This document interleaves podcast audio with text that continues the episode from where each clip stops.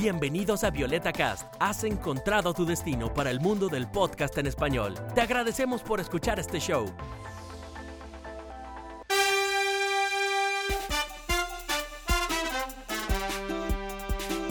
Hola a todos, soy Alejandra desde Múnich, Alemania y hoy les damos la bienvenida a Hablamos Alemañol. Y nuestro tema de hoy es Año Nuevo.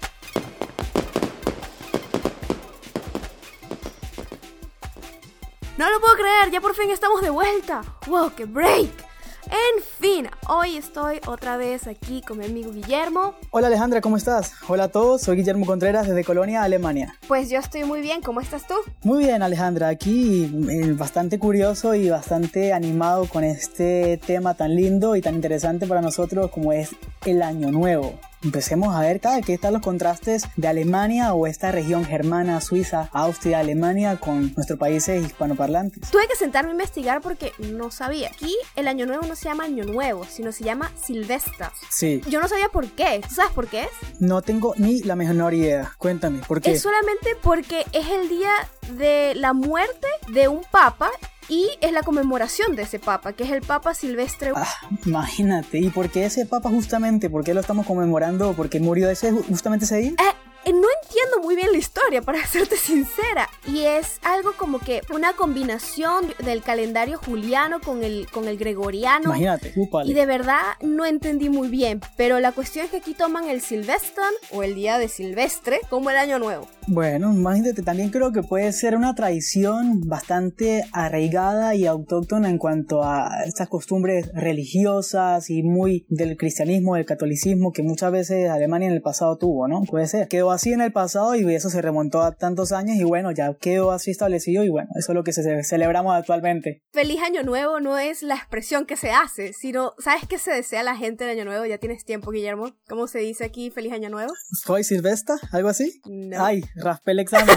¿Cómo se dice? se dice Guten Rutsch. ¿Sabes qué es lo que pasa? Para mi defensa, debo decir que yo casi tengo tres años en Alemania, pero nunca he pasado ni Navidad ni Año Nuevo. Siempre me voy a, a París, donde está mi hermano, o el año pasado estuve en España, donde está mi hermana, entonces ni idea cómo se celebra. Por eso vamos a ver este capítulo bastante, bastante interesante, porque tú me vas a contar más o menos, basado en tu experiencia, cómo se celebra aquí el Año Nuevo y si vale la pena que este año me quede acá o no me quede acá. Vamos a ver, depende de lo que me digas, me convencerás o no. Hmm, eso creo que depende de Tú sabes, vamos a empezar a develar unas cosas, Alejandra. Mis amigos muchas veces celebran el Año Nuevo solo con sus amigos y no se quedan en Alemania, sino se van a otras ciudades de Alemania o incluso a otros países. No es tan familiar como de repente en el caso de Venezuela lo es, que tú pasas a juro con tus padres, tus hermanos, primos, vecinos y todo es un pachangón y todo es una fiesta hasta el amanecer y todo siempre unido. O sea, no se admite que tú no pases el Año Nuevo con tus papás, por lo menos. Y aquí eso no es usual pasarlo con tus padres o con la familia. Usual es pasar las navidades de pasarlo con sus familias en la Navidad, pero no el Año Nuevo. ¿Por qué es así este, esta diferencia? ¿Por qué el Año Nuevo no se toma tan familiar? No te puedo decir el por qué. De todas formas, tienes toda la razón. No es un evento para nada familiar, es algo entre amigos, es una rumba, es salir. Muchos van a discotecas en las noches, o sea, como que en la discoteca, en el club, así, el zum, zum, zum, bailando. ¡Ah, feliz año! ¡Woohoo! Sí, y es totalmente. Así, bastante emborrachado. O en grupos en las casas, entre amigos, brindan y es así la rumba. Sí, claro. Además de pasarla entre amigos o todo eso, como tú estabas diciendo antes, muchísima gente usa este tiempo para viajar. Imagínate, qué loco. Mira, Guille, sin ir muy lejos, ayer yo estaba en una cena con varias parejas alemanas, así, un gentío, bueno, no un gentío, pero varias. El tema de conversación era a dónde van ellos en Año Nuevo. Unos estaban yendo a India, a Sri Lanka, uno se iba a Estocolmo y habían unos que estaban medio interno y se iban, que sea a Berlín, a Hamburgo, pero de verdad no era una cuestión de que, ah, me voy a casa de mis papás, de mis abuelos, de mis tíos, para nada.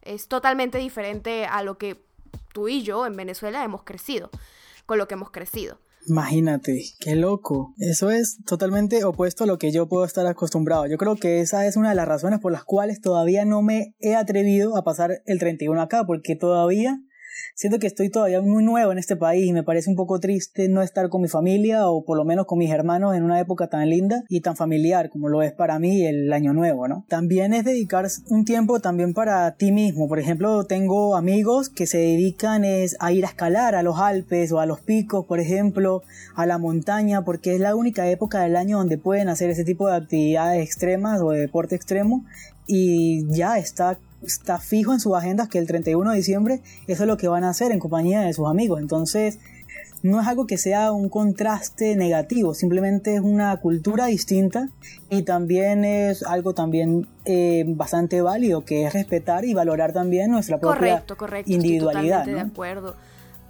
si te quedas en tu casa con unos amigos, es divertido. Si vas a la montaña, es reflexivo. Si vas a viajar con tu pareja a algún país, es romántico y es como que algo que los une. Ahora, si te quedas aquí en Alemania, estás aquí con tus amigos y todo eso y quieres hacer algo simple en la casa, uh, pues están las noticias de que es el único día al año, de lo que yo sé, que personas privadas normales como tú y yo, privadas normales, pueden comprar fuegos artificiales en, los supermercados y puedes lanzar fuegos artificiales. De lo que yo tengo entendido, eso no se da en ningún otro momento del año.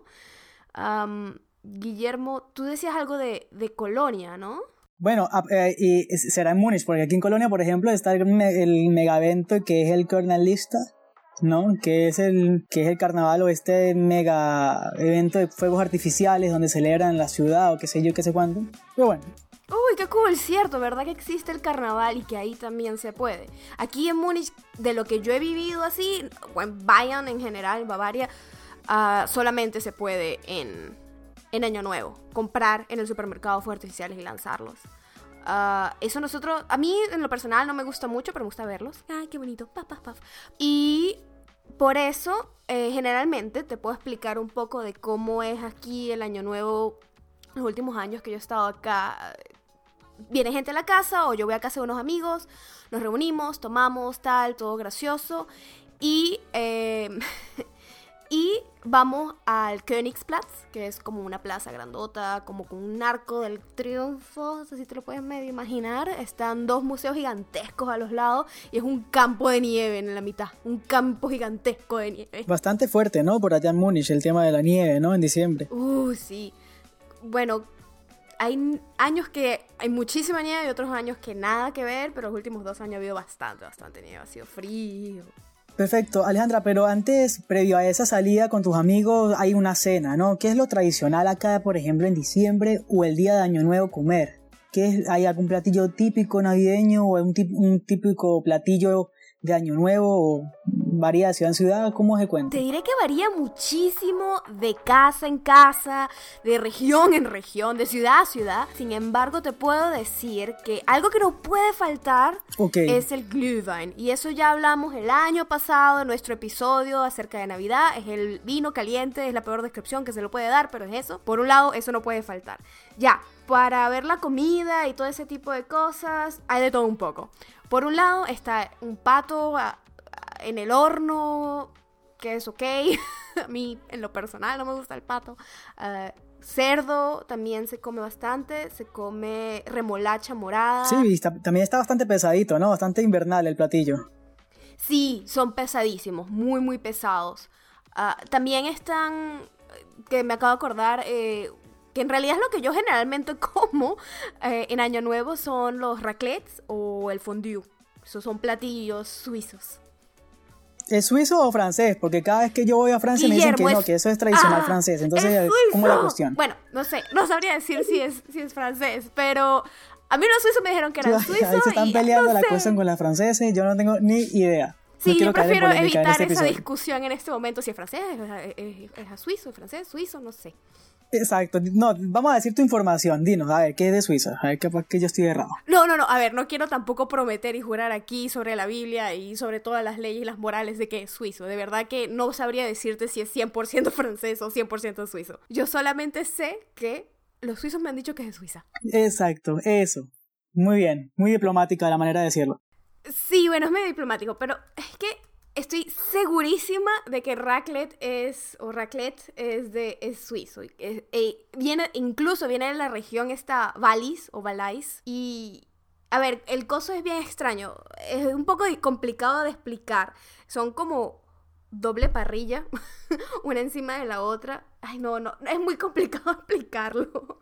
Pero es un plato hiper típico suizo que involucra papas horneadas, prehorneadas, así ya medio suavecitas, queso, obviamente, porque es suizo, y eh, diferentes, que sí, jamón o pepino, diferentes cosas que, que puedes poner a la plancha, slash, parrilla. Sí, es bastante complicado. Igual le podemos dejar en este episodio algún tipo de link o algo con la foto de cómo se ve el aparato para hacer el racle.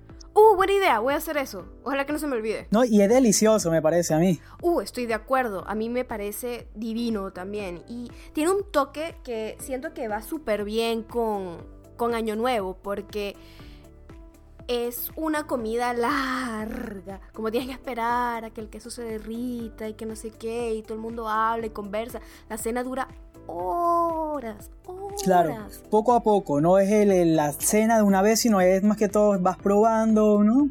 Poco a poco. Sí, exacto, de poquito a poquito vas comiendo porque tienes que esperar y saboreas esto, pruebas aquello, es bien chévere de acuerdo. Claro, esperando que baje toda la comida, ¿no? Cinco minutos, diez minutos de pausa y vamos, seguimos.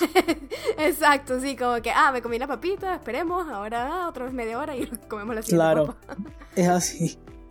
Durante la comida, obviamente, se toma alcohol, cerveza, vino, vino blanco, vino tinto, prosecco, muy común, sect, también es como un vino efervescente, efervescente, ajá, ah, alemán, y todo esto a la espera de que sean las 12 de la noche y ir a un sitio donde puedas ver los fuegos artificiales y pasar. Ok, ¿a dónde van específicamente, por ejemplo? Uh, bueno, como te estaba diciendo, habíamos ido varias veces al Königsplatz, que es esta plaza gigantesca en el centro de Múnich. Ok. También un año fuimos a una colina en el Olympia Park, donde estás así a la altura, súper chévere, en Múnich también en Suiza tenía unos amigos que vivían en una VG, un apartamento compartido, y eh, el apartamento de ellos daba acceso a la terraza. Era súper cool porque subíamos a la terraza y veíamos todo desde arriba, los fuegos artificiales. Ok, está muy bien, ¿no? Eso es espectacular porque realmente mientras más alto se ve mejor todo. Sí, totalmente. Súper, súper chévere. otras veces fuimos hacia un campo cerca de una iglesia creo que varía así nomás, o sea, como que te vas a un sitio donde haya más gente y compartes y dices feliz año. Pero, pero, pero, a ver, ya va un momento. Siempre tengo que tener mis uvas. Claro, esa es una tradición totalmente venezolana, ¿no? Para nuestros amigos, para nuestros amigos hispanos, pero realmente tradiciones como tal, bastante autóctonas en esta fecha de Año Nuevo, yo realmente no he visto, o por lo menos, lógicamente, eh, o por lo menos no he oído que mis amigos lo hagan, no hay algo muy tradicional en el Año Nuevo. ¿Qué piensas tú, Alejandra? Estoy totalmente de acuerdo. Yo no, no he vivido, no he visto, no me he enterado de grandes tradiciones para Año Nuevo. Ha sido un poco más como que la gente cambia de plan y como que la super rumba y siento que de verdad se varía mucho el que se hace en el Año Nuevo, la gente viaja, esas son las tradiciones que yo veo me puse a pensar un poco que puede ser la culpa del círculo social en el que yo estoy. Son amigos muy internacionales de diferentes partes del mundo y también son bastantes de ellos son alemanes, pero son del norte, del este o del oeste, vienen fuera de Bayern. Hay un par que son aquí de Múnich y de Augsburg. Y por eso fue que me tuve que sentar a investigar un poco, porque yo decía, puede ser que sea, caiga en mí eso de que ¿Por qué no hay tradiciones? No las veo. Y te diré que sí conseguí algo. y lo que conseguí fueron juegos. Obviamente los alemanes van a jugar. Lógico, son muy jugadores de juegos de mesa y de eso vamos a tener un episodio después. Así que el juego que ellos tienen en Año Nuevo eh, antes de que caigan las 12 campanadas del nuevo año, anunciando el nuevo año. El juego se llama, traducido en español, El Destino del Plomo. ¿En serio?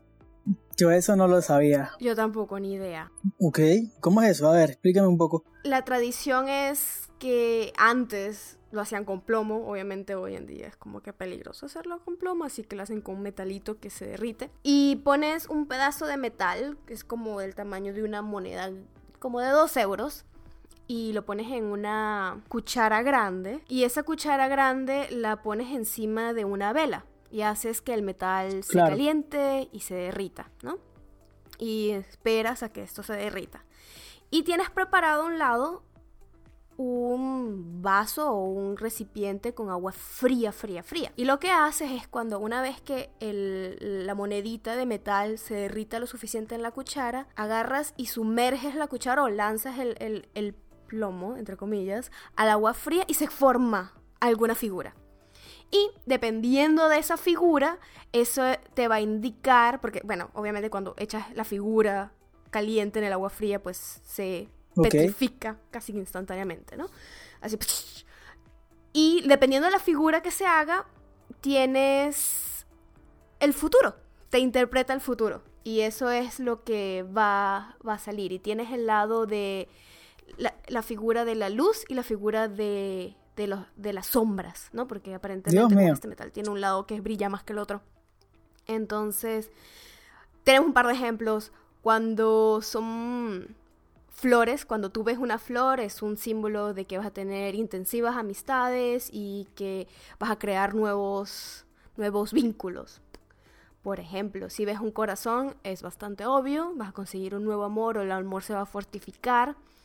Si ves una escalera, significa que vas a es, eh, tener un nuevo puesto, te vas a superar eh, Ok. Eh, laboralmente, esas cosas, tipo, o sea, lo que va prácticamente lo que es es un horóscopo así bien, como que, ah, la fortuna del nuevo año.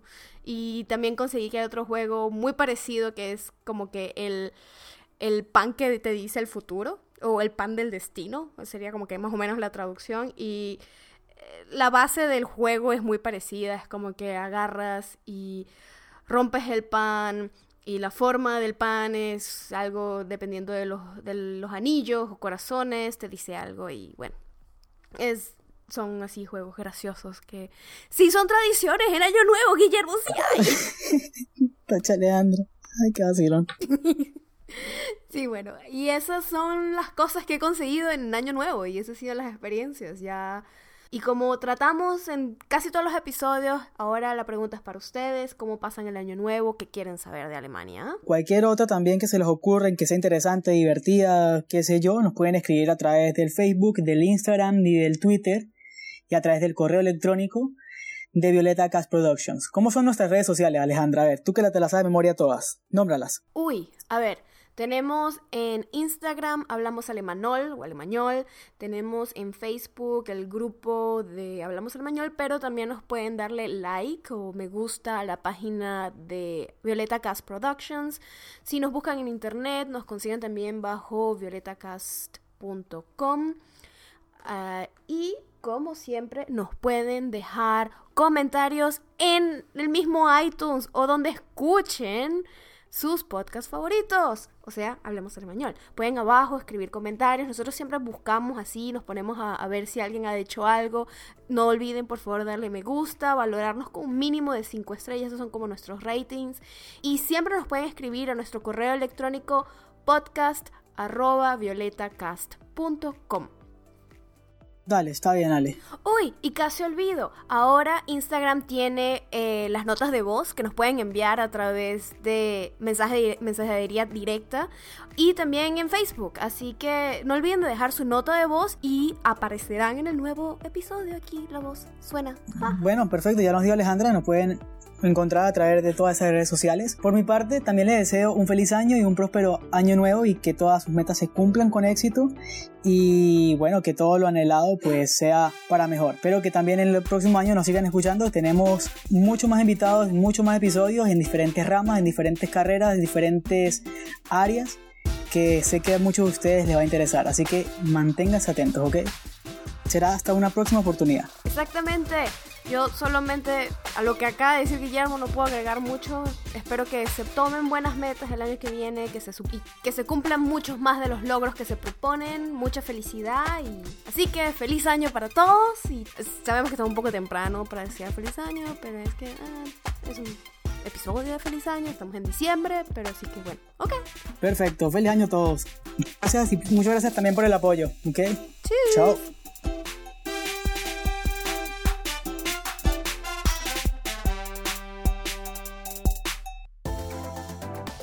Te agradecemos por escuchar este show. Nos consigues en toda la web bajo Violeta Cast. Para descubrir más shows, visítanos en violetacast.com